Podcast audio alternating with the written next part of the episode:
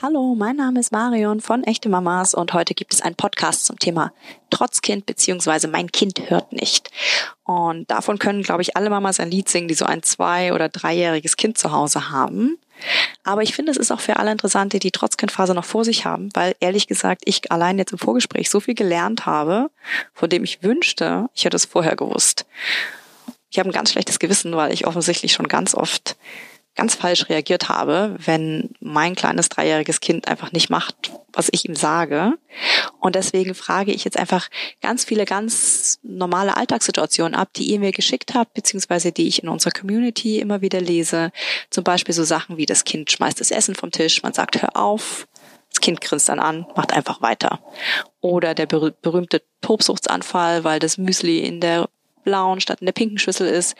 Oder auch diese ganz bekannte Drödelsituation am Morgen, wenn man sagt, man muss jetzt gehen, es ist irgendwie Zeit in die Kita zu gehen, sonst wird, kommt man zu spät zum Morgenkreis. Und das Kind trödelt und spielt und man hat schon 20 Mal gesagt, zieh die Schuhe an. Es interessiert einfach nicht und am Ende ist die Mama bös und wird laut das Kind weint und wie man genau solche Situationen vermeidet bzw. besser handelt, das erklärt Imke. Und sie erklärt auch, wie so ein kleines Kindergehirn eigentlich funktioniert bzw. was es kann oder eben noch nicht kann. Und ich würde sagen, wir fangen jetzt einfach mal schnell an. Ich habe nämlich viele Fragen und Imke, stell dich da einfach mal kurz vor. Hallo, ja, ich bin äh, Imke Domen. Ich bin mit Mutterhelden selbstständig als äh, Mama-Coach und Erziehungsberaterin. Und was, ähm, welche, ich wollte gerade sagen, welche Mamas kommen denn zu dir, aber eigentlich wollen wir ja, haben wir ja alle dasselbe Problem, glaube ich, bei den Mamas. Wir haben Kinder in der Trotzphase und die Kinder hören nicht. Was ist da los? Warum machen die Kinder nicht, was wir ihnen sagen? Weil Kinder Kinder sind und keine kleinen Erwachsenen. Wenn wir Kinder verstehen wollen, dann müssen wir tatsächlich ähm, uns äh, ein bisschen mit diesem Gehirn oben im Kopf auseinandersetzen, was total langweilig klingt, aber tatsächlich äh, leben und arbeiten wir alle Menschen damit, wir Erwachsenen. Und äh, Kinder kommen halt tatsächlich nur mit so einem kleinen leeren äh, Haus auf die Welt. Die haben die ganz normalen Reflexe, dass sie atmen können, dass sie essen können, dass sie weinen können, wenn sie sich unwohl fühlen. Aber wie das soziale Leben funktioniert, ähm, das braucht halt Zeit. Zum einen durchs Vorleben, dass wir Eltern das den Kindern vorleben können. Und zum anderen auch, dass in jedem Alter sich die Gehirnsynapsen miteinander verbinden und ganz andere äh, Nervenbahnen angesprochen werden und darüber hinaus halt auch ganz andere Zusammenhänge verstanden werden. Und sag mal, aber die, es gibt ja so ganz typische Situationen, die gefühlt alle Eltern kennen. Ne? Man sagt den Kindern was, sie machen es einfach nicht, sie trödeln da vor sich hin und so. Wo ist denn, also ich meine, wo ist denn das Alter, wo man sagen könnte, sie haben, sie sind eigentlich in dem Alter, dass sie es verstehen könnten? Weil ich unterstelle meinem dreieinhalbjährigen Kind ja immer, die muss das doch jetzt können. Und ich unterstelle, dass sie mich gefühlt provozieren will, wenn sie einfach nicht macht, mich anlacht, während ich irgendwas sage und sie macht genau das Gegenteil. Aber kann sie es denn eigentlich schon? Kann das Hirn mit dreieinhalb schon solche Aufgaben wahrnehmen und umsetzen? Nein, Kinder haben tatsächlich in dem Alter noch gar kein Zeitempfinden. Das kommt frühestens mit äh, Vorschul-, Schulalter. Kinder lernen tatsächlich heute erst in der dritten Klasse die, äh, die Uhr überhaupt. Das heißt, ähm, wenn wir jetzt von zwei-, dreijährigen sprechen, ähm, erreichen wir sie nicht über Zeit. Wenn wir Eltern Zeitdruck haben, dann liegt das tatsächlich total blöd, ich weiß, aber es liegt in unserer Verantwortung, dass wir mehr Zeit einplanen. Das Kind, das dreijährige Kind versteht nicht, was fünf Minuten sind. Das versteht noch nicht mal, was Termine heißt. Das heißt, wir müssen zur Arbeit, das versteht das Kind, das kann es kognitiv noch gar nicht erfassen. Wenn wir Kindern ähm, unsere Pünktlichkeit äh, beibringen wollen, dann hilft es tatsächlich von Aktion zu Aktion zu leben. Das heißt, wenn das Kind aufgestanden ist und wir sitzen am Frühstückstisch, dass wir während des Frühstücks schon sagen, wenn wir fertig gefrühstückt haben, dann gehen wir Zähne putzen. Und äh, wenn das Kind dann nochmal den Umweg über sein Spielzimmer macht und dann erst zum Zähneputzen kommt, kommt, ist das halt total normal kindliches Verhalten. Wir haben hier ein kleines Kind vor uns, was tatsächlich Spielen als das Wichtigste in seinem Leben hat, zu Recht. Und wir Eltern müssen tatsächlich diese Zeit vom Aufstehen, bis wir das Haus verlassen können, so entspannt einplanen, dass wir selber nicht in diesen Zeitdruck kommen, weil Druck erzeugt immer Gegendruck. Das heißt, wenn ich zu spät komme und ich werde hektisch, das werde ich übrigens auch, wenn ich zu spät komme. Und ich gebe das an meine Kinder ab, dann verweigern die sich. Dann machen die noch weniger mit. Das bringt's also nicht. Insofern hilft tatsächlich, und ich weiß, das ist ganz anstrengend, ähm, wenn ich weiß, mein Kind braucht morgens eine halbe Stunde mehr, als ich eigentlich zur Verfügung hätte, dann müssen wir eine halbe Stunde eher aufstehen. Es kennen ja, glaube ich, viele, wir kriegen die Frage auch relativ oft von Müttern, dass sie eben diese Situation morgens aus dem Haus, na, man hat halt einfach eine Uhrzeit, an der man gehen muss, weil sonst kommt man halt schon wieder zu spät zur Arbeit und irgendwann ist das natürlich auch nicht mehr cool beim Arbeitgeber meistens. dass die dann einfach null kooperieren. Ne? Dann sagst du, die ziehen die, ziehen die Schuhe an, lass die Schuhe anziehen, dann rennen die weg. Und äh, eben, man, man hat natürlich vergisst, natürlich glaube ich, dass sie schon 20 Mal an diesem Morgen kooperiert haben und jetzt das eine Mal halt nicht wollen. Aber das eine Mal nervt natürlich in dem Moment so unfassbar, weil man weiß, man muss aus der Tür und jetzt, äh, wo ist sie jetzt hin? Wieso ist sie jetzt schon wieder weggerannt? Wo wir doch die Schuhe anziehen müssen und gehen. Und irgendwann äh, kriegt man ja natürlich eine latente Krise und eben, man muss an sich halten, dass man nicht bös wird.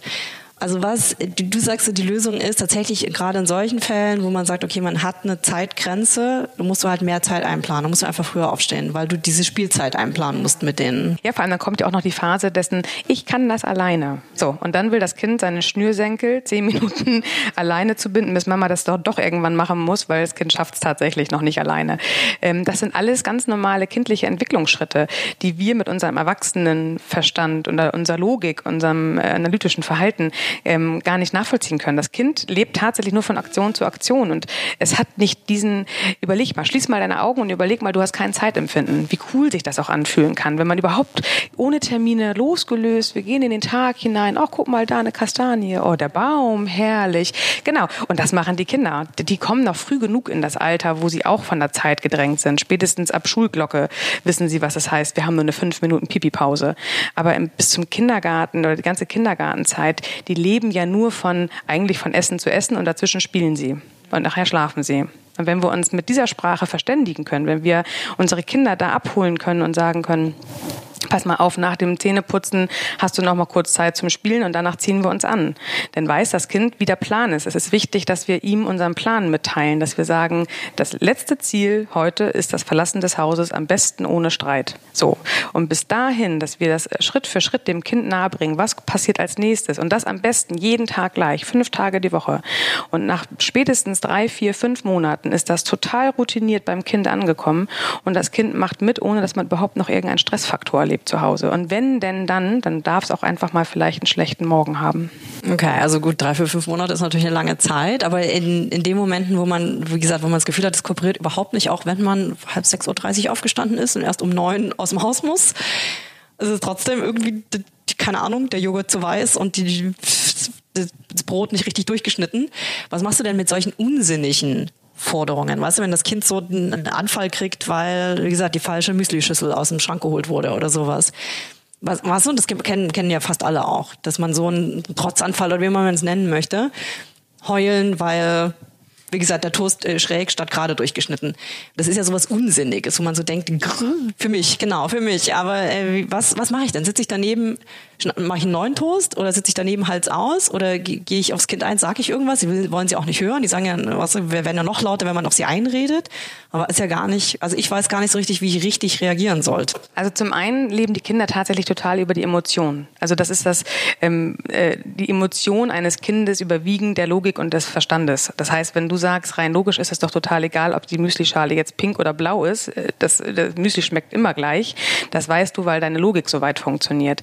Aber wenn wir uns jetzt mal unsere Logik dagegen stellen wollen, äh, letztendlich ist Kleid ja auch Kleid. Und wenn du abends ausgehst, dann ziehst du ja auch nicht einfach irgendein Kleid an, sondern das Kleid muss für dich zum Typ zum Tag passen. Und vielleicht kannst du dir diesen Vergleich vorstellen, ähm, dass nur weil du einen Pullover anhast, der Pullover zu Hause vielleicht nicht der Pullover ist, den du aus, äh, zum Ausgehen anziehen wollen würdest.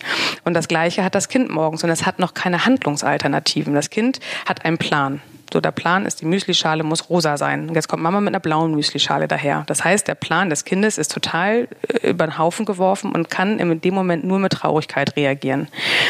Wenn du da eine Lösung haben möchtest, dann ist es tatsächlich entweder du gehst den Weg des geringsten Widerstandes, der tatsächlich gerade morgens einfach förderlich ist, weil auch hier Druck erzeugt Gegendruck, ja, dann nimmst du halt die Müslischale, die das Kind haben will, aber du umgehst den Streit. Ich kann euch vergewissern, dass kein Kind, was man in dem Alter morgens zwischen ein und drei, Uhr, drei Jahren ähm, äh, entgegenkommt mit seinen Wünschen, das wird es mit fünf, sechs, sieben, acht nicht mehr machen. Das verwechselt sich tatsächlich von ganz alleine. Ich glaube, da ist nämlich die allergrößte Angst bei fast allen Eltern und wenn ich das immer so auch in unserer Community lese und sehe, dass man, dass das der Punkt ist, wo man das Kind so total verwöhnt. Es will irgendwas, fängt an zu heulen, weil es nicht kriegt, auch wenn es total unsinnig ja auch in unserem Verständnis ist. Und dann kriegt's, du willst halt eine rosa Müslischale, kriegst halt eine rosa Müslischale. Da kippe ich das wieder um von blau und rosa. Bitteschön. Und dann hat man ja immer das Gefühl, oder wie gesagt, ich lese das ganz, ganz oft, dass man das so verzogene kleine Krakelis heranzieht. Ähm, aber das ist nicht so, sagst du ja. Ne? Also das ist wirklich in dem Falle einfach, die können es nicht anders, sie können es nicht anders ausdrücken. Man, können, man kann in dem Alter die Kinder gar nicht verwöhnen, wirklich nicht. Du kannst die Bedürfnisse befriedigen und das ist ja das, was eigentlich wir alle wollen. Ich möchte ja auch, dass mein Bedürfnis befriedigt wird. Wenn ich mein Bedürfnis nach Ruhe habe, dann möchte ich gerne Ruhe haben. Wenn das Kind das Bedürfnis hat, ernst genommen zu werden und wahrgenommen zu werden und den Wunsch der rosa Müslischale jetzt aber gerne äh, durchgesetzt haben möchte, dann wird man sein Kind höchstens äh, dahin dahingehend verwöhnen, wenn man das denn so nennen möchte, dass seine Bedürfnisse Platz haben bei uns in der Familie. Ob die nur mit meinem Verstand äh, einhergehen oder nicht, aber da sind wir wieder beim Kleid. Mein Mann schüttelt auch abends den Kopf, wenn ich sage, nee, das Kleid kann es nicht sein, obwohl das vielleicht genauso aussieht wie das andere Kleid. Das ist genau das, was bei uns äh, funktioniert, funktioniert bei den Kindern auch. Und wenn wir aufs Kind eingehen, dann haben wir nachher auch tatsächlich einfach weniger Druck morgens. Und nein, verwöhnen tun wir es nicht. Also das ist ja gut zu wissen, dass das kein Verwöhnen ist. Ne? Das ist, wie gesagt, glaube ich, wirklich die größte Angst. Natürlich hast du ja immer so ein bisschen Druck von außen auch, ne? dass wenn man das Kind irgendwie nicht, also das ist jetzt unabhängig davon, ob es morgens ist, man ist alleine mit dem Kind, wenn es im Restaurant ist und es hat irgendwas oder wenn irgendwo auf der Straße ist und es will partout irgendwas, da hast du ja immer Leute um dich herum, die so den Kopf schütteln und sagen so, jetzt musst du aber mal durchgreifen. Kannst dir mal nicht alles durchgehen lassen, ne? Aber klar, man vergisst natürlich total, dass man so dass man es als Erwachsener einfach selber entscheiden kann. Ne? Wenn ich das große Glas will, weil ich ein bisschen mehr Durst habe, dann nehme ich ja das große Glas und nicht das kleine und trinke zweimal draus. Ja, oder wenn du Apfelschorle trinken willst, dann da kommt jemand mit Milch daher, dann bist du auch ja, sauer. Ja, das auch, auch will ich ja. nicht, das stimmt, aber ich kann es halt sagen. Genau. Ich sage ja mal gerne, die Kinder gleichwertig zu behandeln, das wäre halt cool. Ne? So wie du mit deinem Mann sprichst, äh, so kannst du halt auch mit dem Kind sprechen. Natürlich nicht gleichberechtigt, das wird nicht funktionieren. Wir sind ja die Erwachsenen, wir sind halt schon die Großen. Aber zumindest gleichwertig. Das heißt, seine Wünsche dürfen Platz haben und die Wünsche eines Zweijährigen werden nicht die Wünsche eines fünf- oder sechsjährigen sein. Und tatsächlich, ähm, wenn wir dem Kind einfach nur ähm, zeigen, dass seine Bedürfnisse bei uns zu Hause Platz finden, dann ist da auch der Druck raus. Und was draußen andere Leute sagen, ich kenne das ja selber auch, dann steht man im Einkaufszentrum und man hat ein schreiendes Kind, dann kommt eine ältere Dame daher, schüttelt energisch den Kopf, sowas hat es damals nicht gegeben. Naja, warum hat es denn das damals nicht gegeben? Weil wir tatsächlich nicht gelernt haben, auf unsere Bedürfnisse zu hören. Das war in den 70er Jahren, Anfang 80er war es einfach nicht on woke, dass man seine Kinder nach Bedürfnissen befriedigt hat. Da wurden die Kinder alle vier Stunden äh, gefüttert, gewickelt und gestreichelt, dann wurden sie wieder weggelegt. Das war tatsächlich damals normal. Das kann man sich heute ja kaum noch vorstellen. Aber wie hat man die jetzt, jetzt nicht im Säuglingsalter, wo man das so nach, äh, nach Uhr gemacht hat, aber wie hat man reagiert, wenn die eben so trotzig waren? Oder? Damals wurden halt entweder ja tatsächlich noch äh, Konsequenzen angedroht mit Stubenarrest. Manche haben noch einen auf die Finger bekommen. Liebesentzug, äh, da gibt's ja eine Palette von Strafen, die reicht ja von bis. Tatsächlich konditionieren wir damit nur unsere Kinder. Das ist halt wenig hilfreich. Also auch gerade dieses ganze Machtding. Also ich bin ja immer ein großer Fan davon, weg vom Monolog hin zum Dialog. Das heißt, weg von dieser Macht und ähm, tatsächlich in, in, ins Gespräch kommen mit dem Kind. Weil dieses ganze Machtding, das funktioniert bis zur Pubertät. Spätestens dann zeigen sie dir den Mittelfinger und knallen die Tür. Und das wollen wir ja alle nicht. Wir wollen auch später alle eine gute Beziehung zu unseren Kindern haben. Und die Beziehung funktioniert halt schon ab jetzt. Mit 13 kannst du natürlich auch nicht mehr Kannst nicht mehr androhen, du darfst keinen Fernseh gucken. Genau, dann holst das iPhone raus und guckt selber im ja, Bett abends. Ja, nee, das stimmt. Aber gut, sowas will man eigentlich, will man gar nicht in eine Situation kommen, wo man irgendwas androht, wo so eine Wenn-Dann Situation immer hat. Ne? Also das will man ja tunlichst vermeiden.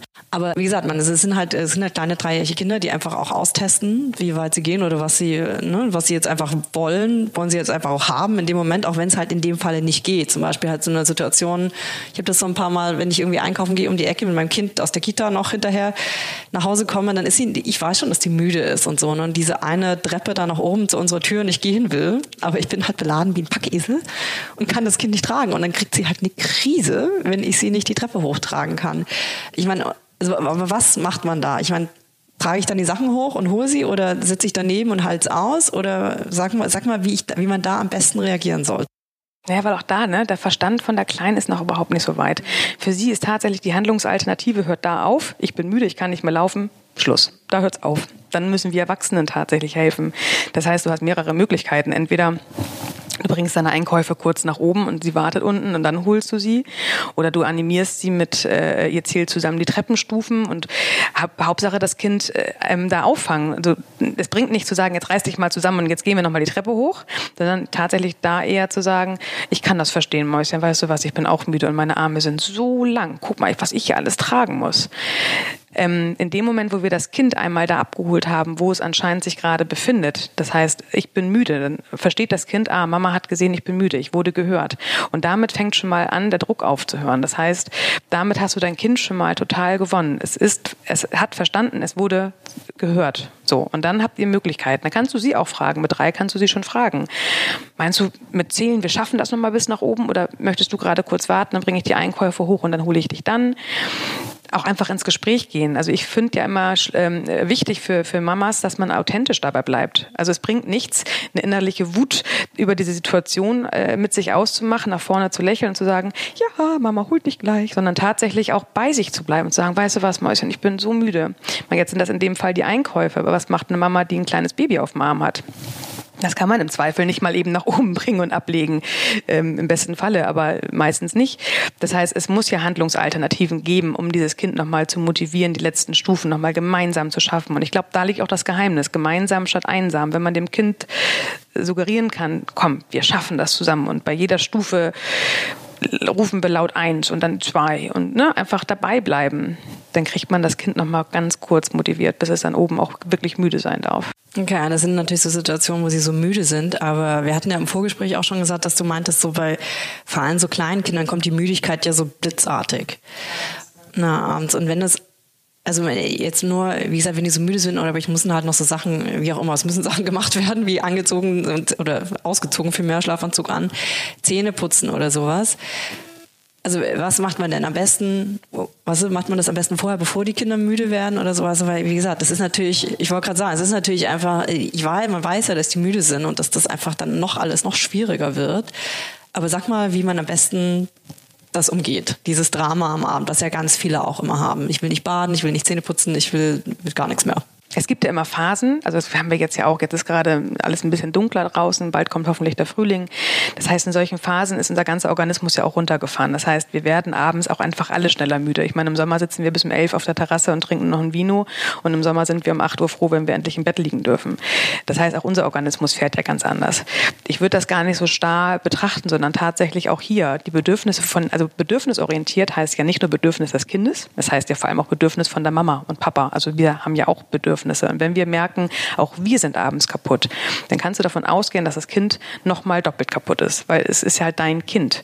Und dann geht es darum, auch vielleicht einfach mal den Tagesablauf an einem müden Tag einfach umzustrukturieren, dass man halt nachmittags sich nicht verabredet, dass man nicht zum Spielplatz geht, dass man nicht zum Touren geht, sondern tatsächlich sich einfach das gemütlich macht, zu Hause mit einem Tee, einem warmen Kakao, mit ein bisschen Puzzeln, ein bisschen Malen. Das stimmt, das hast du vorher schon gesagt. Du bist ja ein großer Fan von auch, dass die, dass man mal aushalt, diese Langeweile aushalten muss, die natürlich auch viele Mütter verspüren. Ne? Wenn man so das Gefühl hat, bei eben jetzt in dieser Jahreszeit, es regnet immer, man kann nicht raus. Man kriegt ja so einen Lagerkoller zu Hause, wenn man jeden Nachmittag zu Hause ist. Aber wer sagt denn jeden Nachmittag? Ja, aber, aber nur, weil du ja meintest, das muss man, es ist gut, wenn man lernt, das auszuhalten. Ne?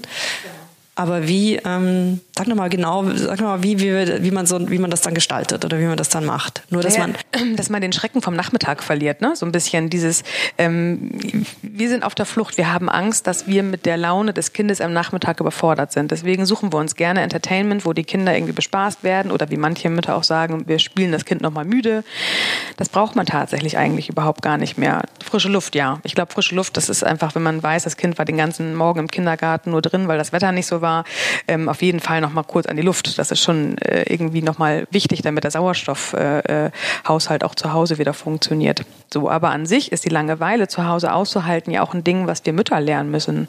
Was, wir sind in der Generation von iPhone und, und ständiger Erreichbarkeit, kennen wir selber das Gefühl ja gar nicht mehr, sich einfach mal hinzusetzen und nichts zu tun wir erlauben uns das vor allem auch oft gar nicht. Ich meine, welche Mama setzt sich zu Hause hin und lässt den Abwasch Abwasch sein oder lässt die äh, Wäsche Wäsche sein?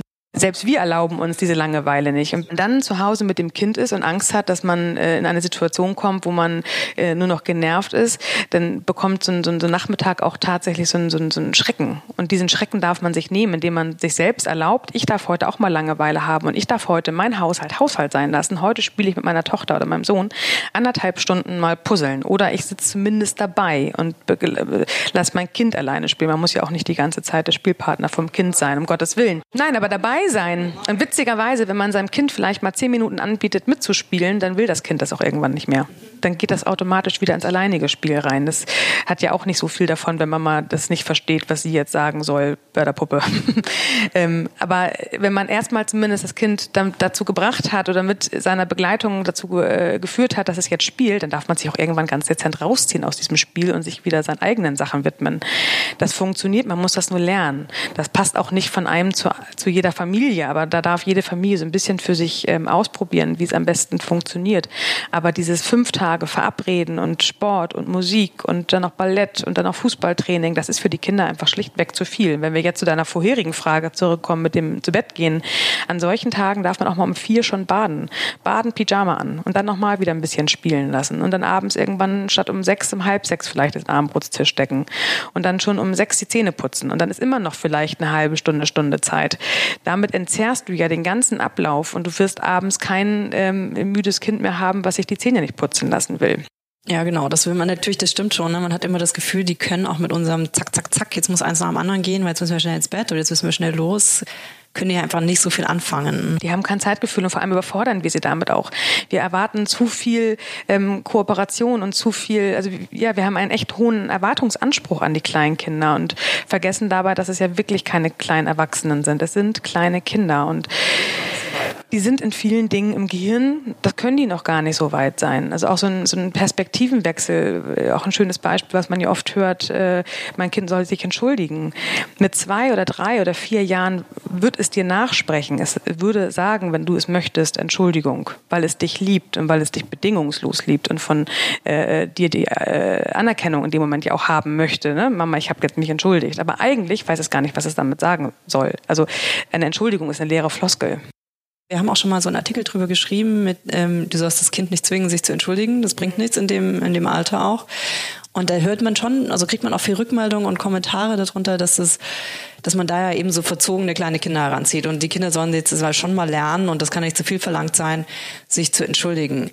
Aber was ist denn, also was, wie würdest du das denn machen, wenn jetzt mein Kind auf jemanden zurennt und dem haut? Oder ein anderes Kind in der Sandkiste haut? Also gar nichts sagen? Doch, schon dazwischen gehen, auch dass du zeigst Entschuldigung. Aber du kannst die Stimme deines Kindes sein. Also man sagt als Mama Entschuldigung. Und dann äh, natürlich die Situation entschärfen. Ich meine, so ein Hauen auf dem Spielplatz kennen wir alle. Aber ganz ehrlich, wenn die Kindergärtner jedes Mal äh, ähm, dazwischen gehen, dann würden die Kinder ja nur noch unter Beobachtung spielen. Manchmal ist es auch gar nicht, ne? Also, wenn die, der eine eine Schaufel auf den anderen des Kopfes haut, ist es ja kindlich. Das ist ja relativ normal. Wenn es nachher irgendwelche Platzwunden gibt, dann ist es nachher irgendwann schon doof. Und dann sollte man dazwischen gehen. Aber tatsächlich ähm, haben wir unseren Erwachsenenverstand immer im Hintergrund und wir wollen ähm, immer alles korrekt machen hat natürlich eben immer auch das Gefühl, man steht so unter Beobachtung der Total, anderen, äh, ja. äh, der anderen Mamas, auch natürlich auf dem Spielplatz. Ne, dann hat man hier das Kind, was das an, dem anderen eins überzieht. Denkt man da sofort im Himmelswillen. Ne, die, die arme Mutter denkt jetzt, ich habe jetzt so ein schreckliches Kind, was andere Kinder haut. Natürlich hat man das Gefühl, man muss dazwischen gehen. Aber klar, wahrscheinlich sollte man es mal aushalten. Ne? Und die sollten sich unter sich regeln, oder? Man, entweder geht man ins Gespräch mit der anderen Mama und sagt, können wir das gerade beide aushalten oder soll ich eingrätschen? Aber wenn ihr dazwischen geht, dann immer zumindest in der Form, ähm, dass ihr als Erwachsene reagiert und nicht äh, quasi euch mit ins Spiel reinbringt und das irgendwie analysieren wollt, sondern tatsächlich Entschuldigung und dann auch vielleicht den Kleinen äh, auseinandernehmen. Wenn es jetzt keine äh, Freunde sind, dann kann man auch vielleicht das Kind nochmal ablenken mit einem anderen Spielzeug und nochmal äh, woanders den Fokus drauflegen. Okay, aber Fakt ist, nicht zwingen, Entschuldigung zu sagen, einfach selber. Nee, die, die, gucken, die gucken sich das ab bei einem. Das soziale Leben leben wir halt den Kindern vor. Das bringt nichts zu erklären. Das heißt, wenn wir wollen, dass unser Kind in unserem sozialen Gefüge irgendwann gut zurechtkommt, dann dürfen wir erstmal ein ganz großes Vertrauen haben, weil je älter ein Kind wird, umso mehr kann es halt auch verstehen und auch die Zusammenhänge verstehen. Ähm, das heißt, heißt großes Vertrauen in die, in die Entwicklung vom Kind. Und wenn ich mich entschuldige, wenn ich dir jetzt mit meiner Schaufel eins über äh, die Birne zimmer, dann entschuldige ich mich bei dir ja auch. Und wenn das ein Kind in dem Moment ja wahrnimmt, äh, ja, dann wird es, sobald das Gehirn soweit ist und der Perspektivenwechsel stattgefunden hat, wird es sich dann auch später entschuldigen. Okay, dann gibt's ja aber so Situationen auch, wo man so das Gefühl hat, wirklich, und das, das lese ich auch total oft bei den Fragen in unserer Community, dass die Mütter sich, die fühlen sich richtig provoziert von den Kindern. Ne? Denn du sagst ihnen was. Wir hatten eine zum Beispiel hat mir so eine Frage geschickt, auch für dich, für das Gespräch. Eine Mama, die so meinte, eben das Kind schmeißt immer das Essen vom Tisch und grinst, es, grinst die Mama dabei an. Und sie sagt so, nein, das Essen wird gegessen und sie es grinst trotzdem dabei an und macht's weiter. Also wie reagiert man denn? Also sie weiß auch gar nicht, die weiß auch nicht, wie sie reagieren soll. Soll sie die Hand festhalten? Soll sie laut werden? Soll sie es ignorieren? Es hängt ein bisschen vom Alter ab vom Kind. Also erstmal kann man sagen, es äh, berichten mir auch ganz viele Mütter in, mein, in meiner Praxis, ja, dann grinst mich das Kind so frech an. Das macht bei uns was im Gehirn. Also wenn ein Kind uns angrinst, fühlen wir uns jeder für sich automatisch provoziert. Ich kann vergewissern, dass Kinder bis zur Pubertät niemals äh, äh, uns provozieren wollen, weil sie es noch gar nicht können. Zum einen von der Entwicklung im Gehirn, die wissen noch gar nicht, was Provokation überhaupt bedeutet. Das heißt, ein lächelndes Kind provoziert uns nicht. Lächelnd heißt tatsächlich in der Evolutionsbiologie, wenn du deinen Feind anlächelst, ähm, löst du bei ihm andere Gehirnareale an im Kopf und ähm, du bist damit äh, ja ähm, freundlicher gestimmt. Das heißt, wenn ein Kind dich anlächelt, ist es reine Verunsicherung. Es ist die reine Verunsicherung in dem Moment vom Kind, ähm, weil es eigentlich schon weiß, es hat da gerade Blödsinn gemacht. Aber um dich friedlich zu stimmen, lächelt es dich an. Es hat überhaupt nichts mit Provokation zu tun. Aber ist es für das Kind ein Spiel oder also weißt du, wie kriegt man es denn dazu aufzuhören und das nicht weiterzumachen oder sollte man es einfach geschehen lassen, es wird schon aufhören? Es hängt ein bisschen vom Alter ab. Also wenn ein Einjähriger gerade beim Essen lernen anfängt, da ist ja auch diese Erdanziehung ist ja zwischen ein und zwei Jahren nochmal total spannend. Ich schmeiß was runter und es bleibt da unten liegen, es kommt nicht wieder hoch. Das sind halt auch Entwicklungsschritte, die muss man einfach aushalten als Mutter. Also das gehört einfach dazu. Wir dürfen unsere Kinder auch nicht immer in allen Entwicklungsschritten beschneiden. Also die müssen auch gewisse Dinge einfach mal machen dürfen, ausprobieren. Okay, also in, in dem Alter eins bis zwei jetzt also finden das spannend, dass es runterfällt. Ja, und dann hört das auch irgendwann auf. Es hört dann irgendwann auf. Also ich mache einfach das Essen, stelle es hin, ich schmeiß es halt runter, ich es wieder auf, leg's wieder hin. Man sollte vielleicht kein Joghurt hinstellen. Ich meine, man kann ja auch gucken, dass man irgendwas hin... Die, die man gut aufheben kann. Ja, genau. Man sollte vielleicht auch da an seinen Haushalt denken oder an seinen Fußboden. Dann gibt's halt einen Knecke mit einer Scheibe Wurst drauf und wenn das Knecke unten auf dem Boden, ja, dann hebst du es halt wieder auf. Ich würde übrigens, dann eine andere Frage war ja, festhalten würde ich tatsächlich nicht. Ich würde schon mich positionieren und sagen, nein, das möchte ich nicht. Also das ist einfach, nein, lass das Brot bitte oben liegen. Ähm, aber ich würde nicht festhalten, nein festhalten ist in Gefahrensituationen mal gut, aber ansonsten nicht. Ich wollte gerade sagen, weil wie gesagt, man hat ja immer das Gefühl, das Kind hört nicht auch. Und wenn du sagst, bleib stehen, rennt er trotzdem los. Und es gibt ja Situationen, da ist es okay. Also ne, nervt zwar ein bisschen, aber es ist okay. Und dann gibt es Situationen, wo es halt nicht geht an der Straße. Weißt du? Ähm, also wie kriegt man es denn hin, dass die, sehen die den Unterschied zwischen Gefahr und Nicht-Gefahr? Naja, nicht umsonst darf man in Hamburg, glaube ich, erst ab der dritten, vierten Klasse mit dem Fahrrad zur Schule fahren. Also dieses ganze Gefahrenkonstrukt und äh, dieses Wenn, dann, ähm, das verstehen die Kinder in dem Alter nicht. Das heißt, da habe ich, ich, ich als Mutter habe die absolute Verantwortung für mein Kind, dass im Straßenverkehr nichts passiert. Das heißt, ich überlege mir, wo lernen wir Laufrad fahren? Machen wir das auf einer belebten Einkaufsstraße oder können wir dafür in den Wald fahren? Ähm, wie bringe ich mein Kind, wenn ich weiß, mein Zweijähriger läuft ständig weg? Wie kriege ich mein Kind motiviert, nochmal mit mir im Kinderwagen ein Stück zu fahren, ähm, damit es mir nicht immer auf die Straße läuft. Oder wie kriege ich es motiviert, bei mir an der Hand zu laufen? Ja, aber das ist halt, genau, das ist die Frage. Ne? Also wenn es an der Hand, also ich glaube, bis drei ist es ja auch durchaus noch legitim, dass ein Kind im Kinderwagen mal mitfährt. In solchen äh, Mönckebergstraße, weiß ich nicht, Innenstadt hier Hamburg, würde ich halt tatsächlich immer den Kinderwagen äh, äh, mitnehmen, damit das Kind in Sicherheit ist. Wenn ihr in einer, in einer kleinen, äh, im kleinen Stadtteil hier wohnt und äh, geht mal spazieren, dann wird das schon verstehen. Es gibt immer eine Kinderseite. Die meisten Kindergärten bringen das den Kindern ja auch recht früh bei. Das ist die Kinderseite Seite zu benutzen hat. Ähm, erklär, dem, erklär deinem Kind, ähm, wie es sich zu verhalten hat, wenn es auf äh, Straßenverkehr teilnimmt. Das heißt, Kinderseite ist ein Muss. Manche sagen auch Ameisenweg. Dann laufen die Kinder hintereinander her wie eine Ameisenkette und bleiben halt auf der linken Seite, diese Heckenseite. Es liegt ja an uns, dem Kind das kindgerecht zu erklären, was ist sicher und was ist nicht sicher.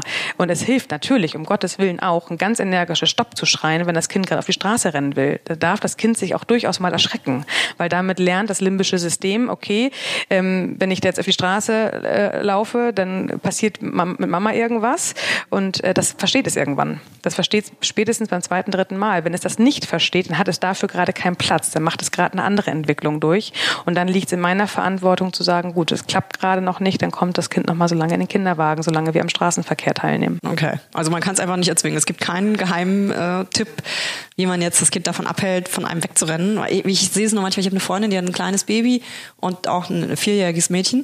Und wenn wir zusammen irgendwie zum Ballett gehen oder so, ne, dann schiebt sie den Kinderwagen und die kleinen Zwerge rennen natürlich vorne weg und die hören natürlich aber auch nur bedingt auf Stopp und das mag ja alles schleichen, die bleiben schon auf dem Fußweg, die rennen nicht auf die Straße, aber auch der Fußweg hat natürlich Ein- und Ausfahrten, wo sie einfach so ungebremst natürlich drüber rennen. Wenn da gerade ein Auto rausfährt, suboptimal. Aber das kann man auch seinem Kind erklären, ne? Wenn es eine große Ausfahrt ist, dann ruft man halt kurz vorher auch ein energisches Stopp. Das, das, und das muss man mit dem, also ein vierjähriges Kind kann man tatsächlich schon so weit in der Kommunikation haben, dass ein energischer Stopp der Mutter ähm, zum Anhalten äh, bringt, wenn du sagst, Liebling, halt mal bitte Ahan. Ähm, nee, da wird wahrscheinlich nichts reagieren. man darf auch da wirklich mal, und das ist passiert bei uns ja auch aus dem Effekt heraus, ne? dann sagen wir auch ganz schnell ein energisches Stopp oder Nein. Ähm, das muss man mit seinem Kind halt auch besprechen. Also äh, Kinder wissen ja schon, dass Autos größer sind äh, oder da sind. Ähm, wenn man denen das erklärt, und auch auf deren Augenhöhe bleibt, altersgerecht. Ein vierjähriges Kind wird das anders verstehen als ein zweieinhalbjähriges Kind. Ein fünfjähriges und sechsjähriges noch viel, viel mehr. Auch da wieder das Vertrauen in die Entwicklung vom Gehirn haben. Irgendwann wird das Kind diese Zusammenhänge verstehen und bis dahin haben wir die alleinige Verantwortung, dass das Kind äh, im Zweifel bei mir bleibt. Wenn es ein, vierjähriger äh, Junge ist, der diese Freiheit genießt und dieses Vorlaufen, aber nicht hört, wenn Mama sagt Stopp, der muss halt vereinbart werden, wenn wir mit einem Kinderwagen schieben, er muss am Kinderwagen bleiben.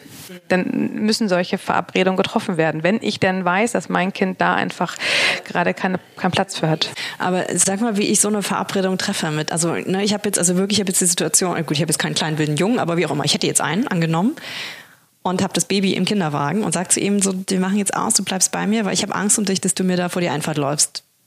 Und dann interessiert ihn das nicht und er rennt trotzdem weg. Was ich dann? Dann hast du deine Grenze nicht klar gekriegt. Wenn du dich authentisch mit deinem Kind, ähm, äh, äh, komm, also wenn, wenn ihr euch authentisch austauscht, also wenn du authentisch bleibst und sagst, gewisse Dinge machen Mama wütend, gewisse Sachen macht mich traurig, natürlich in dem Moment nicht jetzt irgendwelche Geschichten erzählen, dann weiß dein Kind das. Wenn du aber mal Nein rufst und mal nicht, mhm. dann probiert das Kind die Grenze immer wieder aus. Das heißt, immer wieder dabei, also dann darf halt auch keine Ausnahme geben, bis es das verstanden hat. Dann ist Nein, Nein. Und wenn es nicht funktioniert, dann bleibt es halt an deiner Seite. Aber wenn du es mal erlaubst und mal nicht, je nachdem, ob du gerade noch eine Mama dabei hast zum Quatschen oder nicht, dann merkt das das Kind auch. Und dann probiert es halt so weit zu gehen, wie es darf. Okay, aber in dem Moment, wenn ich, wie gesagt, ich höre das jetzt von dir und ähm, erkenne die Situation wieder und habe das Kind, ich erkläre es ihm Weißt du, nur, ich will es nur so konkret wie möglich haben, auch für unsere User, dass die so, ich weiß schon, du kannst das nicht, es ist immer so familienabhängig und sowas, ne? Aber wie gesagt, es ist eben nicht eben nicht mit einmal sagen getan, er rennt also weg und ähm, ich, was ich fange wieder ein, dann hilft ja fast nur ihn an der Hand festzuhalten und dann hast du ja im Zweifel ein krakelendes störrisches Kind, was hinter her schleifst. Dann gehst du auf seine Augenhöhe in dem Moment, wenn es rumschreit und dann erklärst äh, in der Wut erstmal gar nichts. Wenn er in dem Moment ak akut wütend ist, dann kannst du mal ganz kurz aushalten und kannst sagen, weißt du was, ich verstehe, dass du wütend bist. Du wolltest jetzt so gerne da hinten hinlaufen und ich verbiete dir das. Ich, du darfst jetzt auch gerade mal wütend sein, das ist okay. So, diese Wut vergeht irgendwann. Nach fünf Minuten mal mehr, mal weniger. Und dann geht das Kind in die Traurigkeit meistens über. Wut wird oft von Traurigkeit abgelöst. Diesen Wechsel müssen wir Mütter beobachten. Das jedes Kind anders. Aber wenn das dann anfängt zu weinen, dann ist es meistens vor Traurigkeit. Und dann kannst du sagen, weißt du was, wenn wir im Wald sind, da darfst du laufen, laufen, laufen, wie wir wollen. Aber hier, gerade an der Straße, geht es leider nicht.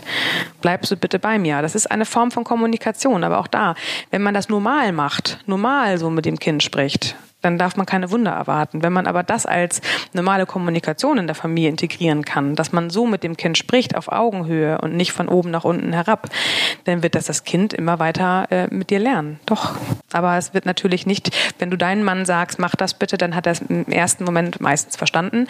Ähm, das dürfen wir nicht von einem Kind erwarten. Hat natürlich als äh, Erwachsener weiß man auch, okay, man macht jetzt mal ganz kurz, was jemand anders will und danach kann ich wieder das machen, was ich ursprünglich machen wollte. Das können die Kinder im Zweifel noch nicht so auseinanderhalten. Ne? Nein, die haben, die haben auch noch überhaupt keine, keine, keine Ahnung von Ausnahmen. Also gerade wenn es, also bei Straßenverkehr hört bei mir auch mein Spaß auf. Also da muss man schon ziemlich äh, konsequent äh, für sich bleiben in seinen Grenzen. So und altersentsprechend darf das Kind weiter vor oder muss halt bei mir bleiben. Oder ich muss halt in den Kinderwagen. Oder das Kind kommt auf dieses äh, Beistellboard, wenn man noch einen Babywagen schiebt. Ähm, diese Regeln im Straßenverkehr macht bitte die Mama. Ja, ja, auf jeden Fall. Und sag mal, aber die Situation zum Beispiel, die auch ganz viele kennen, ähm, ist so dieses das, das Kind will nicht gehen. Weder vom Spielplatz noch bei Freunden oder Weißt du, man, will, man kommt, entweder holt das Kind bei Freunden ab, weil es nach der Kita mit dahin gegangen ist, oder wie gesagt, man ist auf dem Spielplatz und Kind will nicht gehen. Kennen ja auch ganz viele. Die man dann sagst, du sagst einmal, kündigst an, ne, wie man das ja so machen soll, dann kommst du nochmal und kniest dich daneben und sagst, gleich packen wir zusammen und gleich gehen wir. Und es funktioniert aber trotzdem nicht. Es will einfach nicht gehen. Was, also wie reagiert man denn an? Weißt du, ich sehe voll viele Mütter immer vom, das schreiende Kind vom Spielplatz tragen, so Surfboard-Style, quer, quer vor sich. Und ähm, wie gesagt, man zerrt dann die ganze Zeit so ein bockiges Kind hinter sich her. Aber was macht man denn? Also wie macht man es denn besser? Ich äh, kenne die Story vor allem aus dem Kindergarten. Morgens bringt man ein weinendes Kind hin und nachmittags holt man ein weinendes Kind wieder ab. Genau, äh, dann nur andersrum. Ähm, naja, zum einen auch da wieder, wenn wir wissen, dass das Kind kein Zeitgefühl hat. Also das Kind weiß einfach überhaupt nicht, wann, wie, was, Termine und ne, wir müssen los oder wir müssen irgendwo hin. Das versteht ein Kind nicht. Das heißt, es spielt ja auch oder es lebt ja in Aktion von Aktion. Das heißt, morgens weiß es, wenn es sich jetzt von Mama verabschiedet, ist es erstmal lange von Mama getrennt, das ist schon mal doof. Nachher hat das Kind sich aber ja auch äh, im Kindergarten wohlgefühlt und spielt da ganz, ganz toll. Und jetzt mitten im tollen Autorennen mit meinem Kumpel kommt meine Mama an und will mich mitnehmen äh, würden wir auch nicht toll finden, wenn wir gerade im Gespräch mit einer Freundin sind, dass jetzt jemand kommt und sagt, wir müssen aber jetzt los. Das heißt, auch hier, was für eine Reaktionszeit können wir unserem Kind zugestehen? Muss es von jetzt auf gleich sofort reagieren, weil wir es wieder eilig haben, weil wir den nächsten Termin verschwitzt haben, weil wir wieder zu spät kommen? Oder habe ich die Möglichkeit, mal kurz zu hören, wo steht das Kind gerade in seinem Spiel? Spiele von Kindern sind ja immer in Intervallen. Also die spielen ja nicht eine Stunde anhaltend immer die gleiche Szene. Das heißt, spätestens beim nächsten Szenenwechsel kann ich nochmal wieder reingehen und sagen, jetzt ist bitte Feierabend. Und dann wird das Kind auch mitkommen. Es bringt nichts zu rufen, auch zu Hause nicht. Es bringt gar nichts. Aus der Ferne rufen, Essen ist fertig. Ganz toll.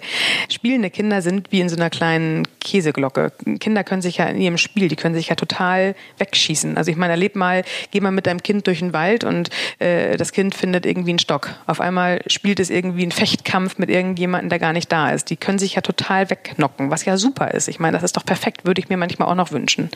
So, und wenn wir die Möglichkeit dem Kind geben, sein Spiel in dem Moment erstmal zu Ende zu spielen und dann auf uns zu, zuzukommen oder auf uns zu hören, ähm, dann helfen wir dem Kind natürlich in diesem Übergang. Das heißt aber, wenn das Kind spielt und das hatte ich so gar nicht wahrgenommen, dann geh hin zu deinem Kind, berühr es vorsichtig am Arm und guck's an. Und dann sag auch vielleicht, du darfst das noch kurz zu Ende spielen, aber ich warte da und ich möchte dann gerne los. Okay, also statt von aus der Ferne rufen, komm, wir gehen oder komm genau. zum Essen, gehe ich hin, gehe auf die Knie, fasse es an oder berühre es, wie auch immer, dass es mich anschaut, schau in die Augen und sag so, das noch zu Ende und einmal noch rutschen, keine Ahnung, einmal noch buddeln und dann gehen wir nach Hause. Genau. Und wenn es dann immer noch irgendwann weint, dann darf man trotzdem auch langsam mal den, äh, den, den Vormarsch machen. Blöd sind immer solche Sätze, dann bleibst du halt hier, ich gehe alleine. Das ist, damit setzt man Kinder manipulativ wahnsinnig unter Druck. Ein Kind will nicht von der Mama dann getrennt sein. Das ist doof. Aber ähm, natürlich kommen da zwei Bedürfnisse zusammen. Das Bedürfnis des Kindes, dass es noch spielen will, das Bedürfnis der Mama, dass es jetzt langsam mal vom Kindergarten oder vom Spielplatz weg möchte und vielleicht noch zum Einkaufen oder wie auch immer. Eben, man hat natürlich immer das Gefühl, irgendwie, ne, man hält das so eine Weile aus und macht das noch so ein bisschen mit und kannst noch ein bisschen weiterspielen. Aber man weiß ja auch immer, wie wir vorher schon hatten, die Kinder, irgendwann wird man müde, es wird immer später und ja. dann wird es alles noch schlimmer. Aber kennst du das nicht auch? Du bist auf dem, äh, du holst dein Kind vom Kindergarten ab, du hast dein Kind so weit schon, dass es sich anzieht, dann triffst du noch eine äh, Bekannte und dann quatschst du noch kurz. Und dann das steht stimmt. das Kind daneben. Also auch da, ne, wie authentisch und wie echt ist man in dem Abholen? Ist es jeden Tag so, dass du mit niemandem sprichst und da wirklich nur hin und zurück? Oder ist es nicht auch mal so, dass du dich dahin stellst und dann dich freust, dass du deine Nachbarin mal wieder getroffen hast und mal eben zehn Minuten quatscht? Wie oft stehen Kinder kooperativ daneben, halten ihren Mund, sagen mal ab und zu mal was, wollen irgendwie sich aufmerksam, auf sich aufmerksam machen, aber halten es trotzdem aus, dass du dich mal eben zehn Minuten mit einem Erwachsenen unterhältst. Da ja, stehen die auch nicht daneben und sagen, wir wollen jetzt los. Das machen sie irgendwann, wenn sie älter sind und verstanden haben, dass du es immer gemacht hast. Ja, ja, Dann geben sie dich nach. Aber man nimmt sich natürlich so raus sich selber, weil man es halt versteht, aber die Kinder ja. verstehen es halt nicht. Ne? Und, ähm, und sag mal, was man ja auch immer mal wieder hört, was auch meine Eltern mit mir gemacht haben, ist ja dieses, was, ich will irgendwie mit dem Roller irgendwo hin.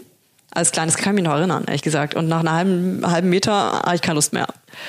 Und ne, dann kommt immer so dieses, man hat das Gefühl, man muss dem Kind eine Lektion erteilen, man muss die Konsequenzen lehren oder wie auch immer. Dann lassen wir den Roller jetzt hier stehen, dann ist sie halt weg. Also, ne, ich hatte es auch gerade vorgestern wieder, wollte das Kind unbedingt mit dem Roller in die Kita und dann habe ich den Roller getragen, 15 Minuten lang, weil sie irgendwie drei Minuten das Ding nur benutzt hat. Also, also wie ist denn da die, wie reagiert man denn am geschicktesten? Also weiß man, man weiß, sieht das ja schon kommen morgens, ne? man weiß das ja schon. Ist man, sagt man schon von vornherein, wir nehmen ihn nicht mit oder hält man es einfach aus und trägt das Ding? Oder das ist, das ist genau der Unterschied. Durch? Du siehst es kommen. Das ja. Kind sieht es halt nicht kommen. Das okay, kind, das ist das Ding. Ne? Das, ist schon mal der Unterschied. Kommen. Das Kind weiß nur, es möchte jetzt noch mit einem Roller fahren. Wenn du aber ganz genau weißt, den Roller tragt nach fünf Metern ich, mhm. dann äh, ist es tatsächlich, und auch da geht es wieder darum, du musst deinem Kind ja nicht jeden Wunsch erfüllen. Es geht, es ist, du bist kein Wunscherfüller. Wenn es nicht geht, manchmal geht es ja auch einfach mal nicht, dass man irgendetwas mitnimmt äh, zum Kindergarten. Ich meine, schönstes Beispiel ist auch so ein Spielzeugtag. Wenn kein Spielzeugtag ist, dann darfst du ja auch trotzdem nicht was zum Spielen mitnehmen, weil das ist einfach da die Regel. So, und wenn das jetzt darum geht, äh, kleines Mädchen möchte einen Puppenwagen mitnehmen zum Einkaufen oder möchte mit einem Roller fahren und hat nach fünf Metern keine Lust, dann liegt es entweder an dir vorher zu sagen, nein, ich möchte das nicht. Und wenn das Kind dann wütend ist und traurig ist, kann man sagen, ich verstehe, dass du wütend und traurig bist. Ich möchte trotzdem nicht, dass das mitkommt. Du kannst es noch erklären. Je nach Alter des Kindes kann man sich das aber auch sparen. Dann reicht auch einfach ein Nein. Aber dann ist natürlich, wenn ihr es beim nächsten Mal aber mitnehmt, natürlich wieder diese Grenze verschoben. Also wann darf das Kind das mitnehmen und wann nicht? Und dann ist eher die Frage, okay, wenn ich denn doch weiß, dass nach fünf Meter mein Kind auf diesem Puppenwagen keine Lust mehr hat, kann ich den irgendwie gut transportieren? Habe ich vielleicht noch einen Babywagen mit, wo unten in das äh, Beistellfach noch der äh, Puppenwagen reinpasst? Oder ist der so doof zu tragen, kann ich den nicht im Zweifel nachher auch einfach übernehmen? Einfach diesen Stress, diesen Druck von mir selber zu nehmen, wenn ich es denn doch dann weiß, entweder nehme ich die Verantwortung und dann trage ich das Ding halt nachher, habe ich auch oft genug gemacht, oder man sagt tatsächlich von vornherein Nein. Okay, also das, das würdest du auf jeden Fall sagen. Aber wie gesagt, weil ich nämlich, glaube ich, wirklich viele Eltern kenne, die da so Konsequenzen androhen und im Zweifel auch, ich weiß nicht, wie viele es durchziehen, das Ding da wirklich stehen lassen irgendwo. Aber also das ist ja was, was man auch aus seiner eigenen Kindheit kennt, ne? dass man so, so wenn dann und so erst ernsten Konsequenzen erzogen wurde. Aber du würdest sagen, okay, also das auf jeden Fall schon mal nicht. Also wenn dann entweder äh, du sagst von vornherein und nimmst nicht mit, weil du es kommen siehst, oder du siehst es kommen und weißt, du wirst ihn tragen und trägst ihn aber auch, genau. gut ist. Ja, weil das okay. Kind will dich damit nicht ärgern. Ja, genau. Das hat man immer so das Gefühl, ne? Das will einen dann, man so denkt, äh, eben, aber man hat natürlich auch immer als Eltern das Gefühl, und das liegt wahrscheinlich wirklich an der eigenen Erziehung bei ganz vielen, äh, man kann den Kind nicht alles durchgehen lassen, weil dann, ne, dann wissen die immer, wenn sie heulen oder irgendwie sich da querstellen, dann die Eltern werden es schon fixen. Was ich, würde das gar nicht, ja, ich weiß, ich weiß, was, du meinst. was ich meine. Wir, wir, wurden ja alle früher so genau. erzogen und auch diese Bücher, die es heute gibt, wir ziehen uns Tyrannen groß und so weiter. Ich sehe das ja tatsächlich so nicht. Also ich glaube tatsächlich, wenn wir uns, wenn wir uns Eltern authentisch mit unseren Bedürfnissen auseinandersetzen und wenn ich merke, ich bin heute müde und kaputt und ich möchte nachher diesen Puppenwagen nicht tragen, dann darf ich auch Nein sagen. Das steht mir zu und das ist total in Ordnung. Ähm, wenn das Kind, ähm, was du eben gesagt hast, ähm, äh, äh, sich immer so durch durchdrückt, dann spürt es deine Grenze nicht. Also Kinder, die sich immer und immer wieder mit uns reiben wollen, die haben diese Grenze nicht klar bekommen. Und Kinder brauchen Grenzen zum Orientieren. Wenn wir uns auf diesen Roller jetzt nochmal, der, der, der, Roller sollte mit, ich wusste vorher schon, es geht nicht gut aus. Und nach fünf Metern lässt das Kind auch wirklich den Roller stehen. Dann wirst du wütend. Du wirst aber doppelt wütend. Du wirst zum einen wütend, weil du es vorher schon gewusst hast und du wirst wütend auf dich und du wirst natürlich wütend, ähm, ja, weil jetzt letztendlich die Verantwortung wieder bei dir liegt. Das heißt, das Kind hat es wieder auf dich abgewälzt, was total normal ist. Ähm, das heißt, diese doppelte Wut ist eh schon schwer zu schlucken. Aber diese doppelte Wut ist halt auch genau das, wenn wir ein Bedürfnis von uns nicht gerade gekriegt haben. Das heißt, mein Bedürfnis war vorher schon zu sagen, nein, ich möchte nicht, dass der Roller mitkommt.